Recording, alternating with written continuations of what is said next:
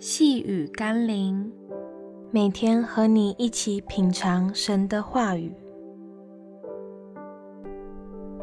赎罪的羔羊，救赎的恩典。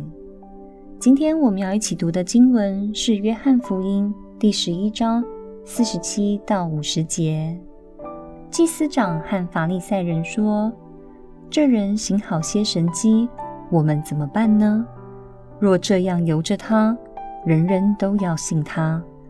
罗马人也要来夺我们的地土和我们的百姓。”盖亚法说：“你们不知道什么，独不想一个人替百姓死。”免得通国灭亡。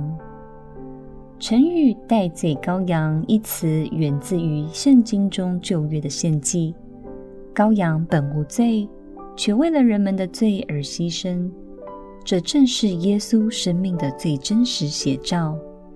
当年的祭司法利赛人心中充满了嫉妒、恼恨、诡诈，为了莫名的惧怕，不惜拿耶稣作为祭品。只为换得自己的利益，满足自己的心意。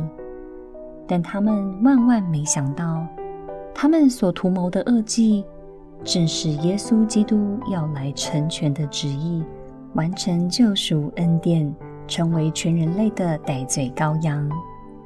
耶稣的确在十字架上担负了所有人的罪债，因为是他创造了万有。所以，也只有他能代替他所造的万有赎罪。我们是否愿意接受他的代赎？让我们敞开心，接受耶稣为我们赎罪的恩典。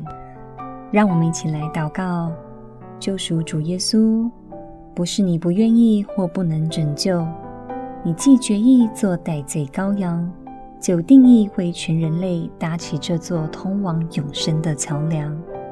我不管别人怎么说或怎么做，至于我，我必定紧紧抓住你的手，也必定紧紧跟随你走过漫漫人生之路，进入你同在的永生之中。奉耶稣基督的圣名祷告，阿们。